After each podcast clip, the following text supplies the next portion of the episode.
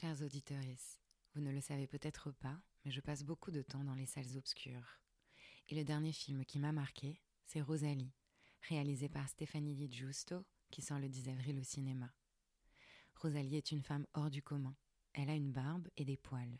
Son destin questionne le genre, dans la France puritaine de la fin du XIXe siècle. Faisant fi du regard des autres, elle décide de faire de sa différence une force. Si ce film m'a plu, c'est qu'il montre l'émancipation d'une femme grâce à son corps. Elle s'offre la liberté d'être elle-même, elle transgresse. Et vous savez à quel point nous avons besoin de ces récits pour peupler nos imaginaires. Ce film, c'est aussi l'histoire d'un amour entre Rosalie, interprétée par l'exceptionnelle Nadia Tereskevich, et Abel, incarné par le génial Benoît Magimel. Un amour tortueux qui s'écrit à deux, qui montre la naissance du désir et comment il se construit. Vous pouvez retrouver le film dès le 10 avril dans toutes les salles obscures pour découvrir le destin hors du commun de Rosalie. Et d'ici là, je vous ai préparé une interview exclusive de la réalisatrice que j'ai eu le plaisir de rencontrer. Alors courez vite voir le film Rosalie à partir du 10 avril, exclusivement au cinéma. Ce deuxième cycle sur le ventre a été rendu possible grâce au soutien du groupe Chantel. Chantel, c'est un groupe de lingerie familiale qui a su relever le défi de se réinventer, capter l'air du temps et créer des sous-vêtements pour toutes les femmes, de tous âges et de tout corps. C'est aussi une équipe sincèrement mobilisée par l'idée de donner la parole aux femmes et de célébrer leur puissance et leur diversité. Merci à eux de continuer à nous accompagner dans cette aventure collective.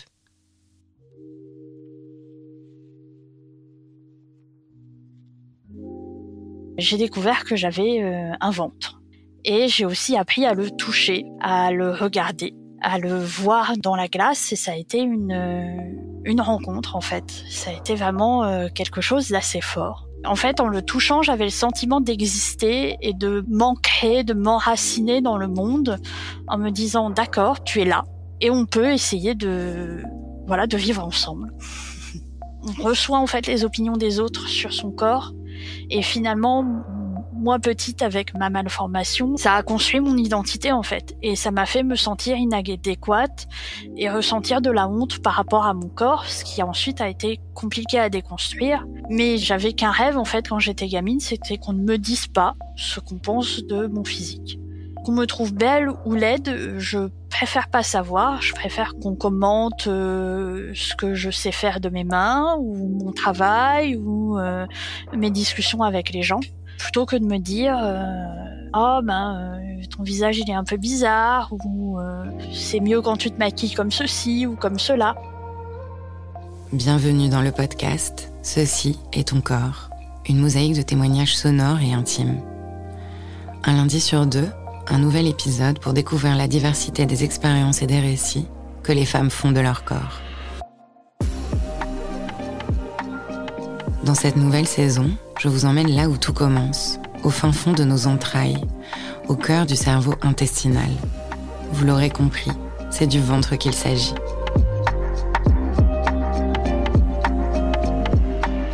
Nous sommes à un peu plus de la moitié de cette deuxième saison autour du ventre et je voudrais vous remercier pour votre écoute, votre soutien et vos messages. Si vous voulez m'aider à diffuser la parole des femmes, parler du podcast autour de vous, faites-le résonner. Vous pouvez vous abonner, le noter et laisser un commentaire sur les plateformes d'écoute. Merci à vous. Le ventre, c'est évidemment un symbole universel de nourriture, de plat, de partage, de faim, mais aussi d'absence de faim comme ça a été le cas pour Violette pendant plusieurs années. C'est avec elle que nous abordons le sujet des troubles alimentaires, et plus particulièrement celui de l'anorexie. Son témoignage et son cheminement pour aller à la rencontre de son ventre m'ont beaucoup touchée et m'ont rappelé à quel point notre rapport au corps est lié à notre rapport à la nourriture. Mais aussi qu'on ne sait jamais vraiment ce qui se passe dans le corps des autres, notamment quand il s'agit de perte de poids. Allez, on y va.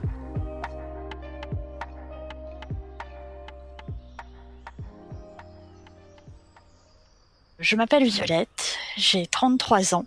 Je suis née avec une fente labiopalatine, qui est une malformation qui fait que dès la naissance, on a une une fente sur la lèvre et sur le palais. Donc moi, ça ça a été un pilier de mon existence. D'abord parce que j'ai eu beaucoup d'opérations qui ont euh, touché mon rapport à, la nourriture, vu que je ne pouvais pas manger, je ne pouvais pas me sustenter suite aux opérations.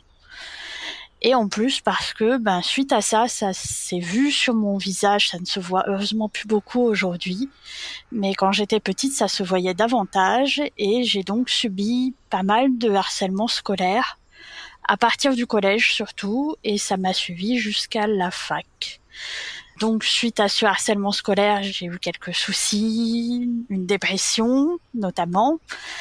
Et un des symptômes de cette dépression, c'était l'anorexie. On parle beaucoup d'anorexie, notamment pour... Euh, alors, c'est une, maladie qui touche davantage les jeunes filles, donc je vais généraliser. Mais c'est surtout pour euh, l'envie de maigrir, en fait. On a l'impression que ça parle surtout de ça, mais il y a aussi des gens qui sont anorexiques euh, qui en fait ont le dégoût de manger. Et moi, c'est ce qui m'est arrivé pendant très très longtemps, on va dire, enfin je trouve.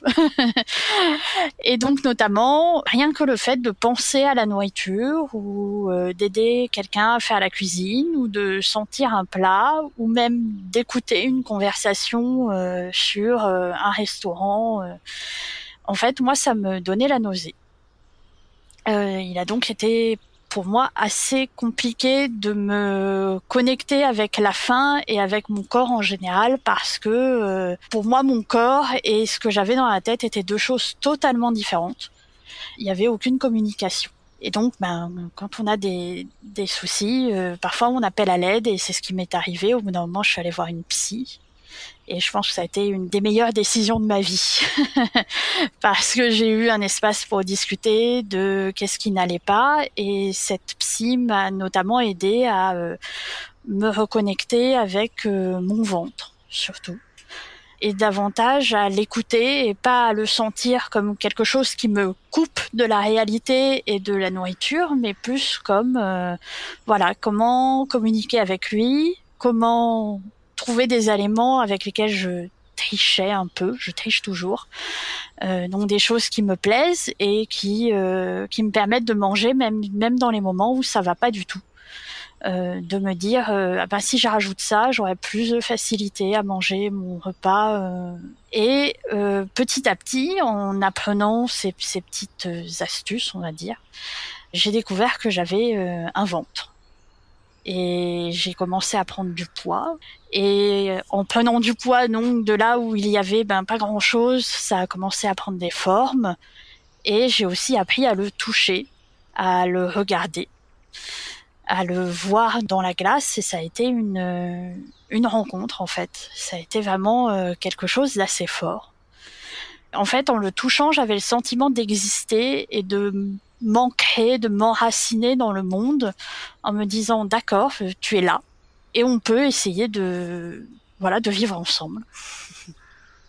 Moi, je, je, vis aussi dans une famille qui a une petite obsession sur le poids. Alors, il y a, y a, les personnes qui n'en parlent pas du tout, hein, je, et il y a celles qui ont vraiment, vraiment euh, un rapport très important avec. Et en fait, euh, on, on me transmet un rapport au poids un peu compliqué où j'ai des gens qui parfois me, enfin, me font sentir que maintenant euh, je suis grosse et que euh, il faudra changer ça. Pour moi, c'est euh, c'est quelque chose avec lequel j'ai un peu des soucis parce que je sais que même aujourd'hui, alors que je suis globalement sortie de mon anorexie, j'ai encore des moments où si j'ai un coup de stress, euh, et ça arrive, hein, euh, milieu professionnel, euh, personnel, un événement qui me fait un petit peu peur, je retrouve quelques symptômes de l'anorexie, j'ai moins faim, je, je sautarde pas parce que c'est même pas possible pour moi de manger. Mais j'ai, en fait, j'ai toujours eu le sentiment que faire un régime, parce que c'est ce qu'on m'invite souvent à faire, euh, ça causerait plus de soucis qu'autre chose. Je me sens pas vraiment grosse.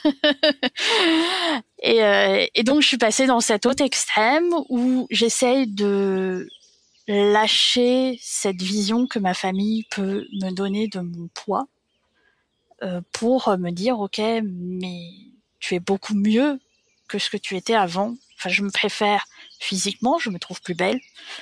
Je préfère être ronde que être euh, pas bien et, et, et l'anorexie entre autres euh, le fait de ne pas se sentir bien en soi. Il y a aussi euh, on n'a plus ses règles on est très fatigué. Et donc là maintenant aujourd'hui j'ai je peux profiter de ma vie sociale de mes amis et et me sentir bien plus à l'aise avec le monde qui m'entoure en fait.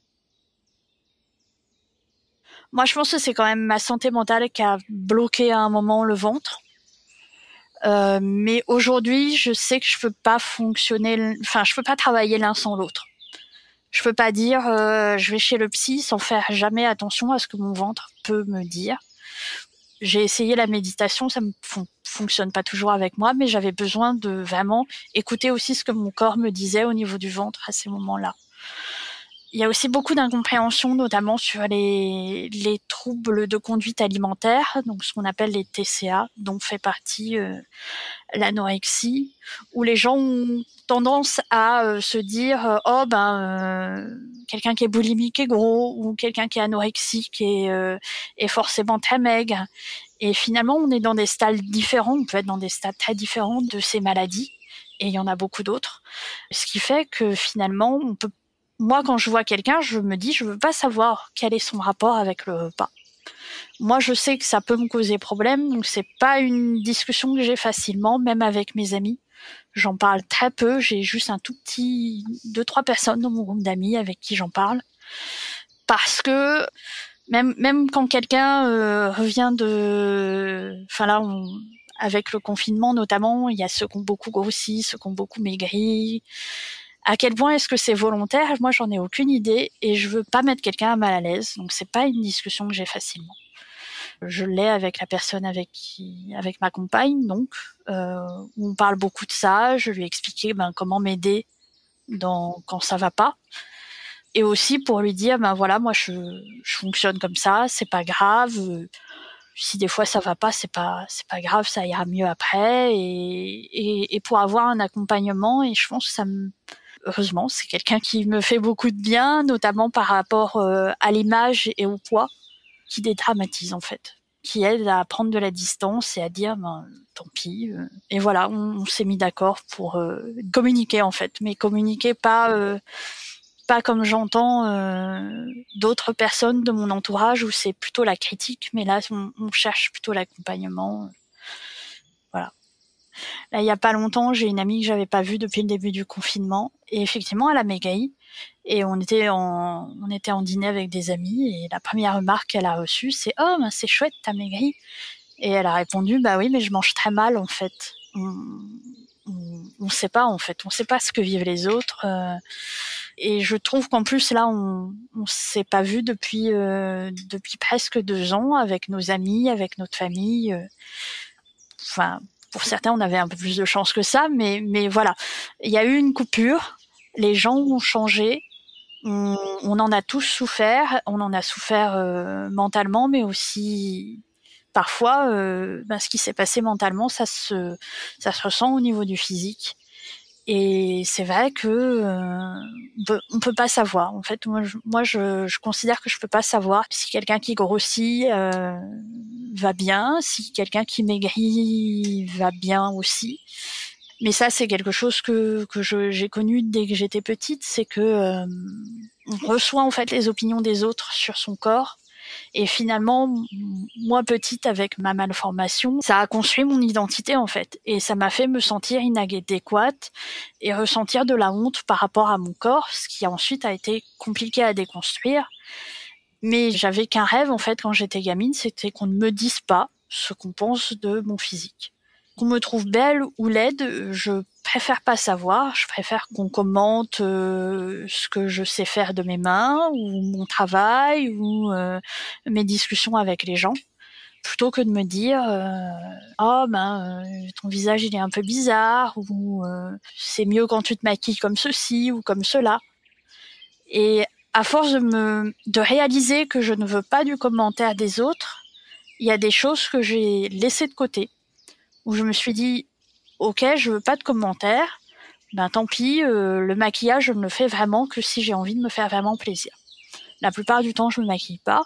Et si un jour je me réveille, je me dis tiens, aujourd'hui j'ai envie de me maquiller, je, ne le fais pas pour correspondre à, à ce qu'on attend de moi, mais je le fais vraiment parce que c'est là, ce, ce, matin, j'ai envie de faire ça. Et pourtant, euh, c'est une des premières choses qu'on m'a apprises avec, euh, enfin, euh, une fois que j'étais assez grande, en me disant, ben, bon, t'as une cicatrice sur la lèvre, il faut la cacher. Tu peux utiliser le maquillage. Non, tant pis. Je préfère qu'on me pose la question sur la cicatrice, qu'on me, dise, ben tiens, t'as une cicatrice, d'où ça vient, que que d'essayer de cacher ça parce que je trouve que ça fait partie de moi. Et c'est pareil, euh, c'est pareil, je vois pas pourquoi. Euh, des fois, on me dit, t'es un peu grosse, tu devrais mettre des vêtements amples. Non, pas forcément. Si j'ai envie qu'on voit mon ventre, euh, ben voilà, qu'on le voit.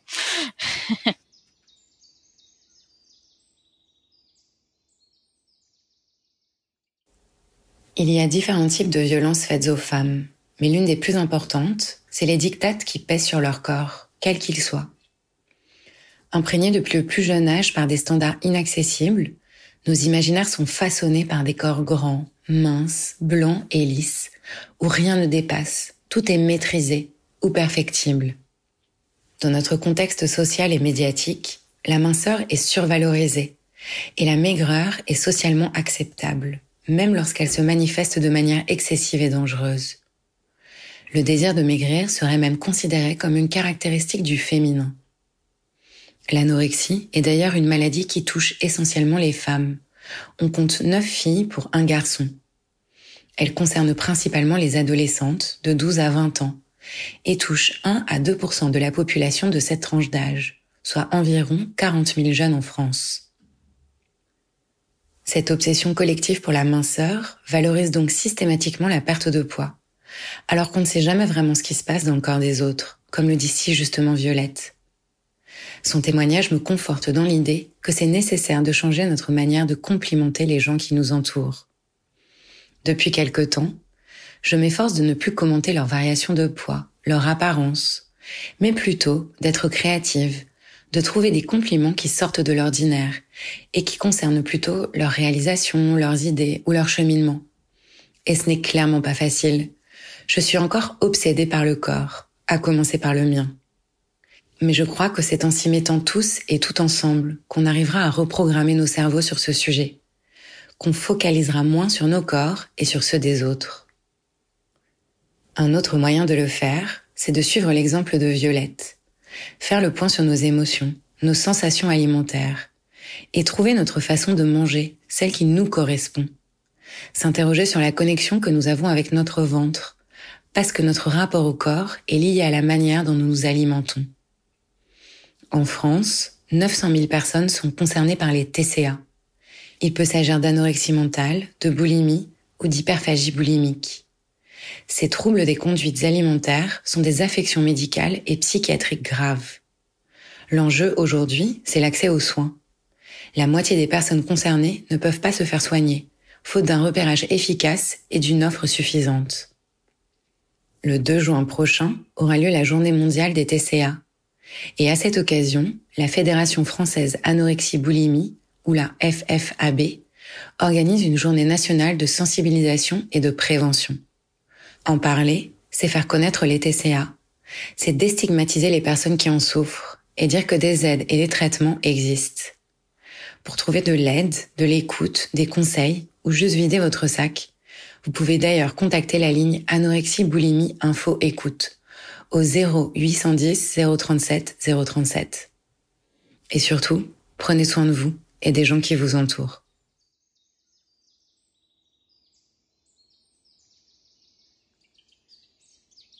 Je, pense que en discutant avec ma famille, on arrive à, à changer un peu nos opinions.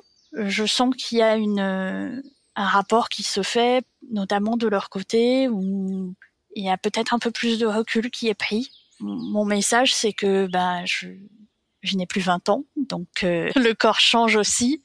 On, il réagit pas de la même manière à la prise de poids. et, et, pareil pour les générations qui me précèdent. Euh, On n'a plus le corps de, de jeune fille, euh, d'adolescente, donc c'est normal qu'on prenne du poids. Et je trouve ça triste aussi qu'on se batte contre ça tout le temps en fait parce que parce qu'on voit des images euh, à la télé euh, ou sur les magazines euh, et, et, pour moi ce sont des images qui sont pas atteignables et qui ne devraient même pas être souhaitables parce que je je reconnais mon adolescente en fait dans les images des mannequins. J'aimerais en fait qu'on arrive à s'accepter. Moi je suis encore en, en travail là-dessus. Ça va mieux, euh, ça va vraiment mieux et euh, mais voilà, je sais que maintenant quand je regarde mon ventre, il y a des jours où je me dis qu'il est il est quand même bien chouette. Et il y en a d'autres où je fais oh il pourrait être mieux, mais j'essaye de me concentrer sur les jours où je fais oh bah il est bien, euh, il est là parce que pour moi c'est important qu'il soit là et il m'envoie des messages finalement quand il me dit euh, ah j'ai pas très faim. Ben ça me permet de prendre du recul et de me dire d'accord tu n'as pas très faim c'est ok. Mais pourquoi? Et est-ce que je pourrais euh, rendre ma vie un peu moins stressante refuser des choses prendre de la distance sur certaines choses ou juste euh, voilà accepter que c'est comme ça aujourd'hui et demain ça ira mieux? J'y pense beaucoup à lui, je pense beaucoup à mon ventre, un petit peu des fois parce que voilà, il y a eu le confinement, j'ai un peu grossi, je pense comme beaucoup de monde. Euh, donc euh, des fois c'est un peu triste parce que je rentre plus très bien dans mes pantalons, mais bon après euh, je préfère en acheter des nouveaux que de que de focaliser là-dessus. Notamment sous la douche, j'ai vraiment besoin de poser mes deux mains dessus et de prendre quelques secondes sous la douche pour le sentir, avoir le, le contact de l'eau aussi qui me permet de, de vraiment sentir qu'il est là et d'écouter en fait. C'est vraiment ça c'est écouter comment comment il sent. Est-ce que euh, j'ai l'impression des fois qu'il est un peu plus dur quand euh, quand ça va pas. C'est la partie de mon corps qui a le plus de messages à me donner et que je comprends le mieux. Donc euh, vraiment c'est c'est ça c'est comme comme un ami et il faut, euh, faut j'ai appris à communiquer avec lui pour moi, ça a longtemps été euh, une espèce de forteresse imprenable, mais aujourd'hui, elle s'est ouverte et j'ai découvert que c'était le centre de mes émotions. C'est là où je peux comprendre vraiment comment je me sens. Et ouais, c'est un endroit doux et, paisible et je avant ça me faisait peur et, et maintenant euh, j'ai pour, continuer sur l'image de la forteresse, euh, c'est, un espace euh, où je me sens protégée et, euh, et où je me sens moi et, voilà. On a fait un long chemin ensemble et qu'il y a encore, à parcourir parce que c'est comme ça la vie. Mais que je suis très contente aujourd'hui d'être capable de l'écouter d'avoir cessé la plupart des combats. Que maintenant on, on est main dans la main et, on va vivre encore plein de choses et que je suis très contente qu'il me, m'aide à mieux me comprendre.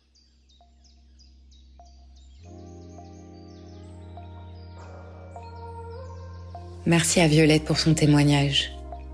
Si ça vous a touché, ému et donné de la force, n'hésitez pas à partager ce podcast. Faites-le résonner. Vous pouvez vous abonner, le noter ou mieux, laisser un commentaire sur les plateformes d'écoute. En attendant, je vous conseille la série Libre sur Arte, où Ovidie et Sophie-Marie Laroui déconstruisent toutes les idées reçues, et plus particulièrement l'épisode Gras double. À très vite.